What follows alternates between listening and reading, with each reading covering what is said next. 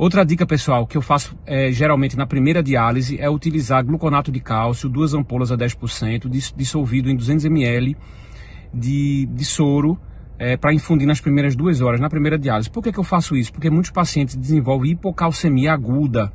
Isso ocorre por quê? Porque os pacientes que têm acidemia crônica, o íon H+, ele é tamponado no lugar do cálcio, tanto na albumina quanto no osso, e quando a gente retira rapidamente esse, eh, bloqueia rapidamente o H+, ou seja, ofertando bicarbonato, a gente tem a tendência a desenvolver hipocalcemia aguda.